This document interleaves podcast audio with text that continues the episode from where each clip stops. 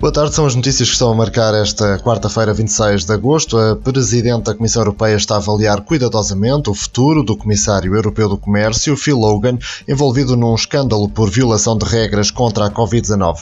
Ursula von der Leyen emitirá em breve uma decisão.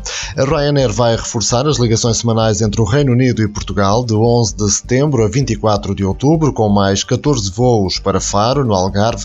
Um anúncio feito hoje pela companhia aérea low cost e que surge depois da inclusão inclusão de Portugal na lista de destinos seguros para viajar do Reino Unido face à pandemia de Covid-19. A Direção-Geral do Orçamento divulga hoje os dados da execução orçamental até julho, isto depois de, em junho, ter registado um agravamento do déficit das contas públicas de mais de 6.100 milhões de euros.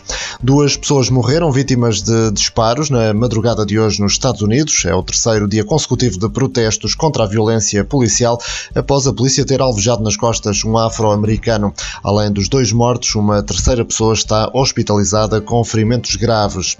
Olhamos ainda os jornais desta quarta-feira, as manchetes, eh, com a Covid-19 como tema incontornável. O Correio da Manhã tem em destaque de economia para noticiar dinheiro em saldos por mais seis anos, famílias com empréstimos ganham folgas. Também a tragédia de Reguengos, Mila morre aos 42 anos e deixa três filhos órfãos, é outro dos títulos. Já o Público noticia que a Belenenses SAD esconde salários do Fisco e da Segurança Social, avançando ainda que a norma que força o isolamento de crianças vai ser revista. No jornal I pode ler tudo o que precisa de saber se está a pensar em reformar-se, assim como um destaque sobre a reunião de ontem do Primeiro-Ministro com Miguel Guimarães, Costa e Ordem dos Médicos fumaram cachimbo da paz. O Jornal de Notícias traz britânicos já reservam Algarve até outubro e defesa alega que Rui Pinto estava prestes a obter proteção da Justiça francesa quando foi detido.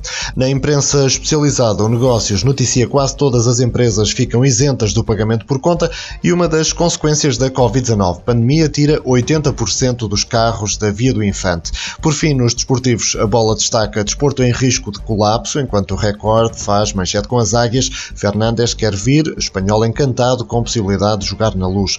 O jogo escreve Futebol Clube do Porto, desfile de ambição, figuras do plantel principal sobem a fasquia para 2020 2020-2021 na apresentação dos equipamentos.